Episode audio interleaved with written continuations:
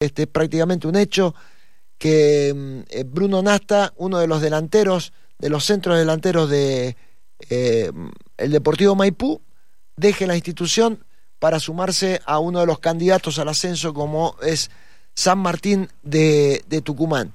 Lo desprolijo, lo desprolijo eh, que, que es el mercado de pases en la República Argentina, un espanto. Hacen de esto torneos poco serios, definitivamente torneos poco serios. No, no, no, no tiene, pero este, ni un milímetro de seriedad los torneos en el fútbol argentino con un mercado de pases abierto, sometido a lo que suceda en el exterior fundamentalmente, y en, ese aspecto casi que uno no puede ni abrir la boca porque, bueno, no, no, no pueden meterse en lo que sucede en otros mercados de pases en el exterior, este, porque tienen fechas de cierre distinta a la de la Argentina. Y ante una oferta es casi lógico este, que, el jugador se termine yendo, que los clubes terminen cediendo ante el pedido este, de, de, por parte de algún otro club sobre un jugador de su propiedad. Me lo decía hace un ratito un dirigente del fútbol de uno de los equipos que nos representan. Mira, los jugadores vienen a jugar y uno de los puntos que ponen como requisito en el contrato es ante una oferta superior económica eh, de categoría o que viene desde el exterior, inmediatamente se termina el vínculo. Esas son las condiciones, o sea, vamos, vamos a, a retroceder a lo que ya habíamos dicho hace un tiempo. Yo estoy a favor en los derechos de los jugadores, absolutamente a favor en el derecho de los jugadores a progresar, a crecer, deportiva y económicamente. Y los aplaudo. Me parece que de eso se trata también el, el fútbol. Ahora, ¿quién brega por los este, derechos de los clubes? Que con todas las últimas disposiciones de los últimos 15, 20 años se han visto definitivamente perjudicados. Miren, contrato de dos años, se termina el contrato, si no hay acuerdo el jugador queda libre y el club se queda con las manos vacías.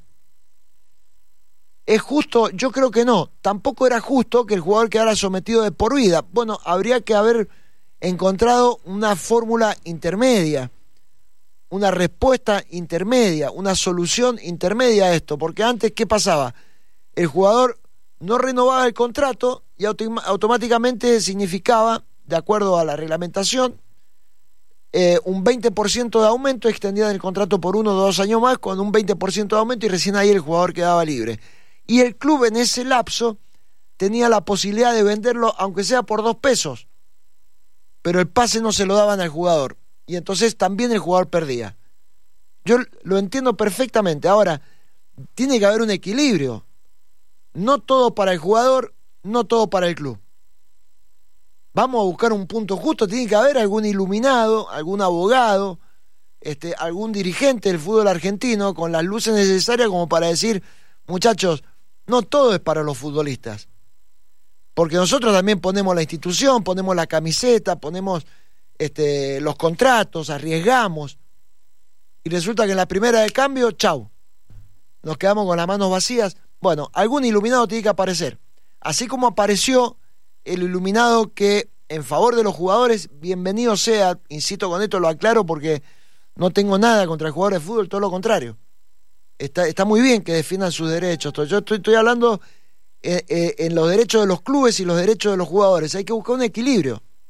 Entonces, alguna vez apareció un iluminado y dijo, bueno, acá vamos a cortar con esta historia del 20%, que los jugadores que han enganchado un año, dos años más, después lo venden por dos pesos, el jugador se le termina la carrera, no puede hacer la diferencia económica. Este, vamos a sacar esta disposición, contrato por tres años, si no hay renovación del vínculo, el pase queda en poder del jugador. Y así fue. Y así fue, sin chistar. Nadie chistó. A todo esto le agregamos esta situación, lo que me acaba de decir hace dos minutos un dirigente. Contratamos un jugador, cuando vamos a hablar con un jugador, más allá de hablar del sueldo, este, del valor del pase, del préstamo, del departamento, lo que haya que pagarle, este, lo que significa la contratación de un jugador,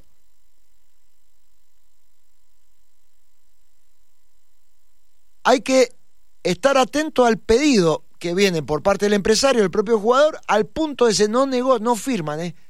no firman contratos si dentro de ese contrato no está el ítem, el punto, el acuerdo que diga que si no viene, que si viene, perdón, un pedido del exterior, una oferta del exterior de una o de una categoría superior dentro del fútbol argentino, una categoría superior con una mejora económica y deportiva, el jugador está el, el club está obligado a liberarlo. Entonces a mí este, de verdad que me parece muy injusto. Yo creo que en algún momento alguien tendrá que pensar en defender un poco más este, los derechos de los clubes, el patrimonio de los clubes.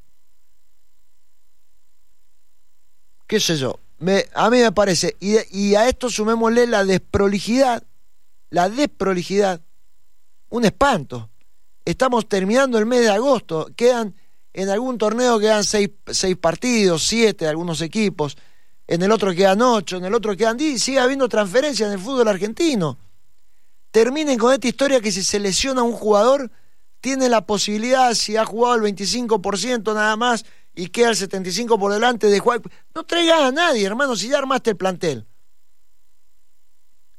Y arreglátela, se te lesiona un jugador y bueno, poner el que estaba de suplente. Y si no, subí a alguien de las inferiores. ¿Qué va a hacer? Terminemos con esta parodia, este circo, esta payasada de estar terminando los torneos y que esté el mercado de pases abierto.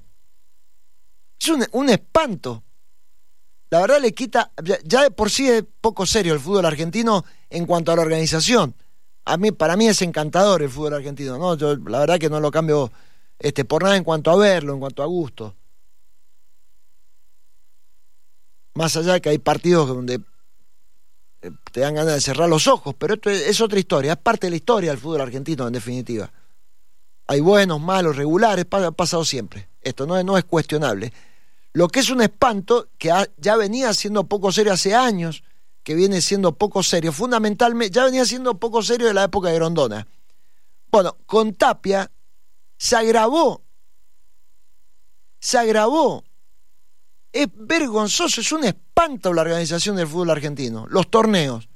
Es un espanto. Te anulan descensos, te suben a dedo este, los equipos, los marcan y los suben en el medio del campeonato agregan ascensos, que ya pasó, lo hemos dicho. Con la primera vez metropolitana, en medio de que faltaban 10 fechas y le, metieron tres ascensos más. Un asco, una impunidad total. De un día para el otro te dicen chau al Federal B. Y entonces limpiaron a 180 equipos de toda la Argentina, de los cuales había 90 que estaban en condiciones de jugar. Yo le diría mínimo, no Federal B, mínimo Primera B Nacional. 80, 90 equipos. Mínimo estaban para jugar Primera B Nacional, por estructura, por seriedad, por grandes instituciones. Quizás la otra mitad este, dejaba mucho poco que desear. Pero había 90 que estaban en condiciones de seguir. Las limpiaron a las 180 y de entonces, cuatro años después, empiezan a hacer esta payasada de armar un torneo impresentable, impresentable, el peor de la historia del fútbol argentino el peor torneo de la historia del fútbol argentino, el torneo federal regional. Un espanto, un espanto. Y empiezan a invitar a todos los que hace cuatro años los echaron. Licencia para aquí, licencia para allá, venite para acá, sumamos a este, venite para allá. una vergüenza de un caradurismo. ¿Y saben qué? Es la billetera de Tapia. Y a mí me da asco cuando esto pasa. Me daba asco en, en tiempo de Rondona.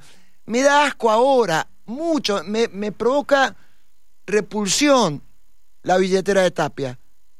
Porque con la billetera de Tapia se manipulan también los arbitrajes, se manipulan los ascensos.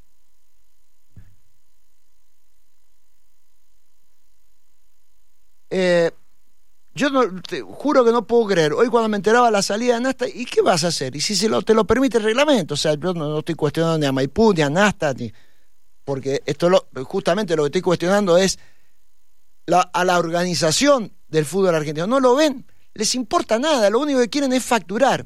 Es pim, pim, pim, palo y a la bolsa, pim, pim, pim, palo y a la bolsa. Eso es. Marca registrada de Tapia Tobillino y de Beligoy, que cosecha de rebote. En fin, pero hay un silencio que aturde en, en, el fútbol argentino dirigencialmente hablando. Aturde el silencio. Aturde. Vaya uno a saber por qué. En realidad yo sé por qué. Pero bueno, ¿qué va a ser? Yo creo que lo saben todos por qué. ¿Por qué el silencio? Porque es el mismo silencio que guardaron en la etapa de Rondona. Les encanta, les encanta estar bajo la conducción de un dictador. Como en definitiva lo fue Grondona y lo es hoy Tapia, porque en, AFA y en la estructura del fútbol argentino nada se mueve sin la autorización de Tapia. En fin, sigue la joda. Una, una, palabra que detesto, que la verdad que no, no, me gusta utilizarla, me molesta leerla, me molesta escucharla, pero la tengo que decir. Porque el fútbol argentino es una joda. La estructura del fútbol argentino es una joda. En fin, Made in Tapia.